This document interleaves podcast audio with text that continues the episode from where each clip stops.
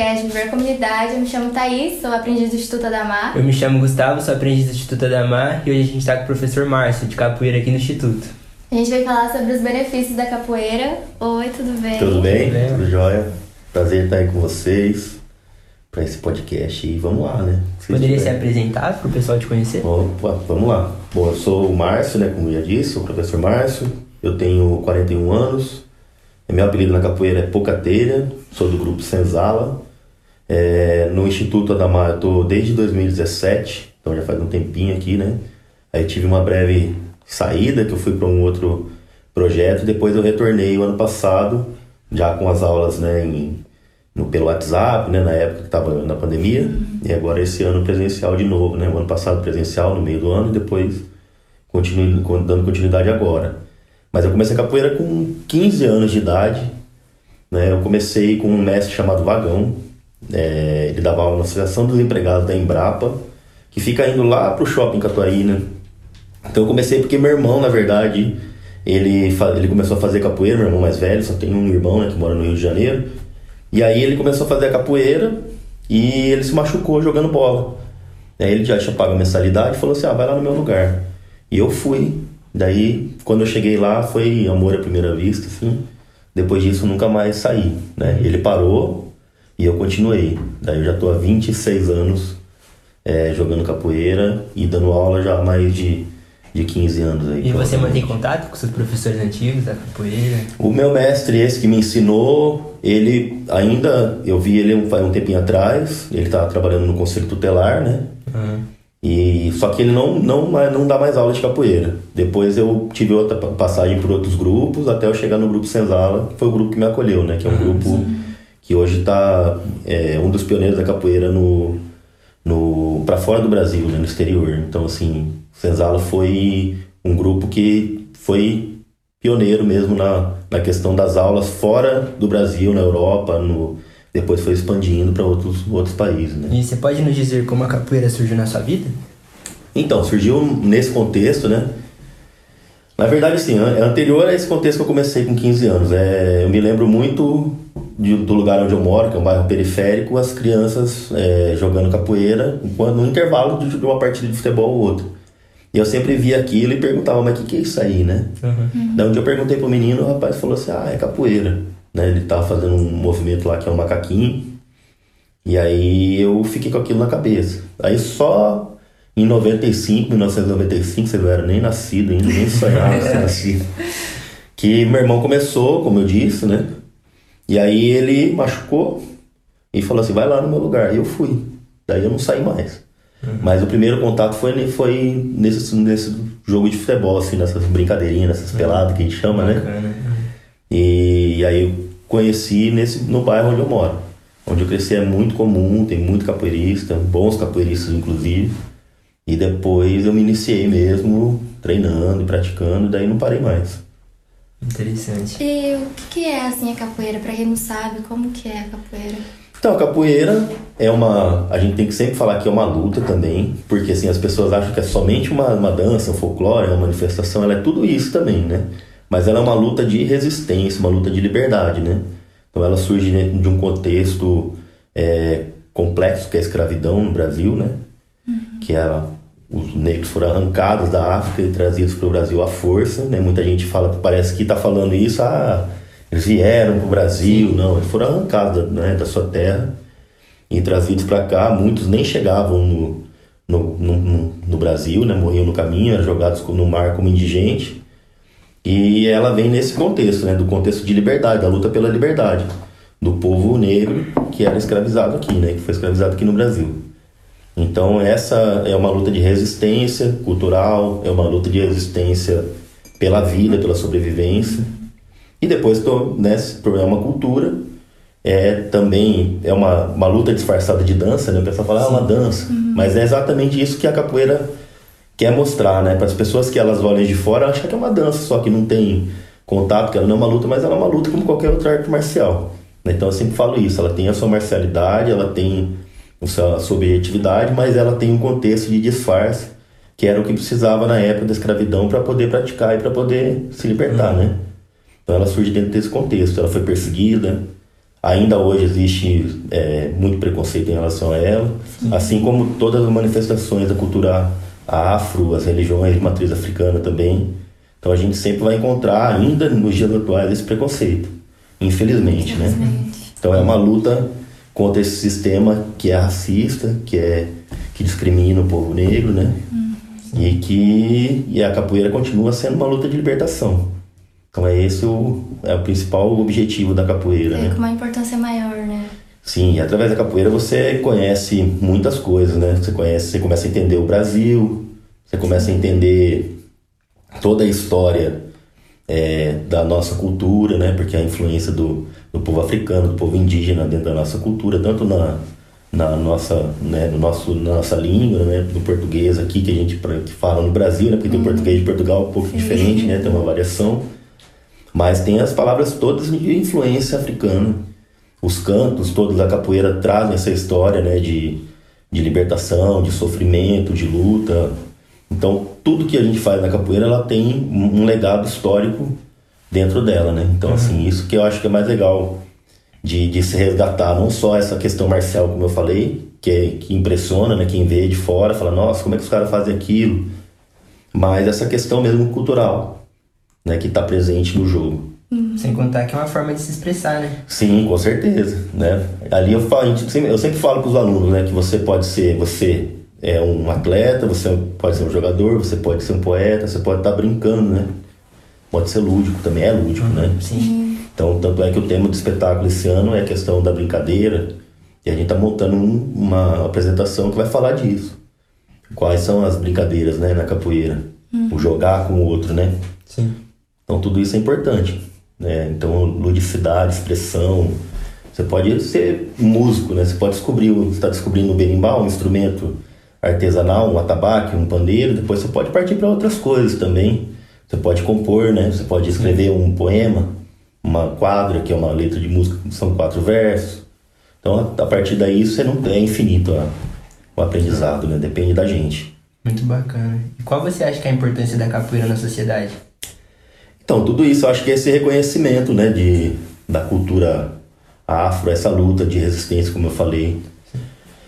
Porque a gente ainda vive situações complicadas, né? Eu, por exemplo, eu, eu vivo situações diferentes do que um, os meus amigos que são capoeiristas negros. Sim. Né? Eu tenho acesso a lugares que eles não têm acesso. Sim. Eu, em determinada época, eu tive a oportunidade de fazer um ensino superior e muitos desses mestres antigos não tiveram. Né? Depois, com a política de cotas, com, né, em 2002, é, que daí começa a mudar esse cenário. Hoje você tem capoeiristas da minha idade, negros, que estão dentro da universidade dando aula. Uhum. Mas para chegar nesse ponto demorou muito tempo, né? Sofreu bastante também. Sofreu muito, muito, né? Então assim, muitos, né, muitos capoeiristas morreram pobres, né? O mestre Pastinha, que é um dos mestres mais é, reconhecidos né? da história da capoeira, da capoeira de Angola, no caso, morreu cego, como quase como indigente, foi enterrado num caixão lá que a prefeitura doou, é, vivia isolado, vivia num, num asilo, uma, num quartinho fechado, né, a míngua mesmo. Os outros mestres também, mestre Bimba, aconteceu a mesma coisa, que são personagens históricos da capoeira, Sim. né? Então esse eu acho que é o maior legado, né? A gente é, mostrar essas desigualdades e lutar para que ela para combater. Para né? combater, né? Sim. Então acho que esse é o, é o, papel social da capoeira. E tá onde a gente está hoje, né?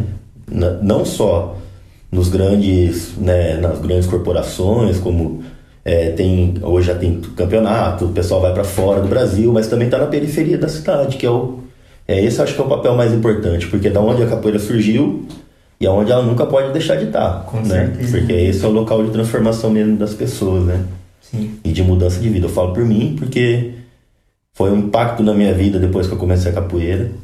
Né? Mudou a minha referência em relação à, à escola, porque eu era um, um menino que dava problema para minha mãe, para meu pai. Eu reprovei dois anos até entrar na capoeira. Depois que eu entrei na capoeira, isso mudou. Eu brigava muito na rua, e aí também mudou, era uma relação, acabou essa coisa de ah, você tem que né, provar que você é melhor, que você é pior. Não, eu chegava lá, eu me expressava, quando eu estava triste eu ia para capoeira, quando eu estava alegre eu ia pra capoeira, quando eu tava com raiva eu ia pra capoeira. e aí isso vai, você vai para um adolescente, é importante, né? Você vai Sim. dosando e vai mudando a sua forma de enxergar o mundo. Aí você vai Então, conhecendo pessoas, é, as pessoas vão te conhecendo, te reconhecendo, né? Aí chegou um ponto na escola onde eu estudava que o pessoal me chamava o capoeira. Já não era mais Márcio, né? Era o capoeira. E ficou por muito tempo assim. Então, assim, é uma, uma forma de você ser reconhecido, ser visto, né? A forma de, de se expressar, né? Então é isso. Então era sua válvula de escape. né? Era a minha válvula de escape. Vixe, eu corria pra ela. Até hoje é minha válvula de escape. Você Né? tem algum ídolo assim na, na capoeira? Ah, gente, o meu mestre, né, que hoje é a pessoa que, que, que orienta meu trabalho, que é o mestre Pavão, que ele mora lá no Acre hoje. Mas tem vários mestres, assim, se eu falar um em específico, né, fora o meu mestre, eu acho que eu vou estar sendo injusto com os mestres, né, porque tem vários.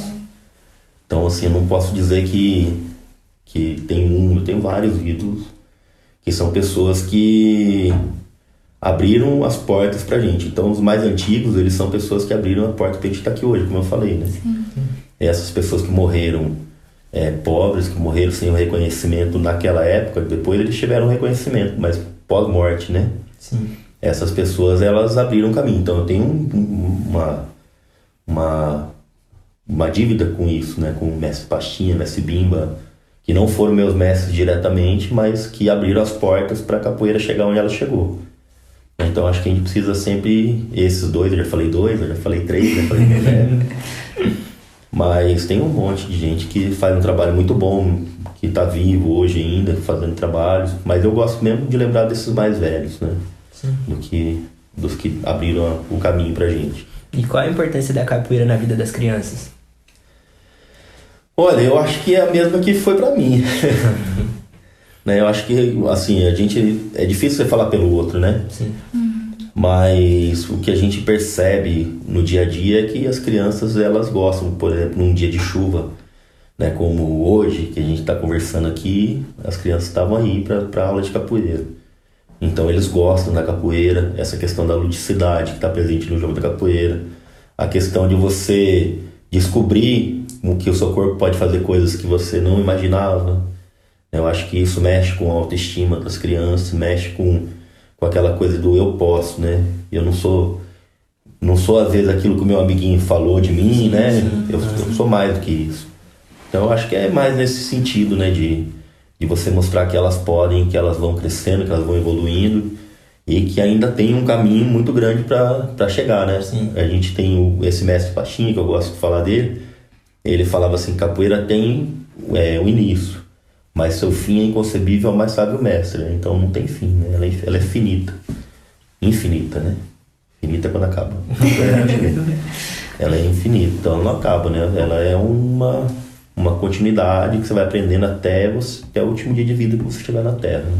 Então é isso que a gente passa para eles. Eu acho que isso eles pegam, eles trazem o poder estar num, num, numa apresentação, numa roda de capoeira, poder estar num espetáculo de teatro através da capoeira, é uma oportunidade, né? Então acho que isso que faz a mudança na vida da gente. Sim. Fez a minha, né? Eu participei de espetáculos de teatro, eu fui, viajei o Brasil inteiro, né? Fui, fiz uma viagem na América do Sul aqui, para Argentina, para Uruguai, né? Não fui ainda para fora, fiquei duas vezes para ir para fora e não fui, né? Para para Europa e tal. Mas tudo tem seu tempo também, só hora.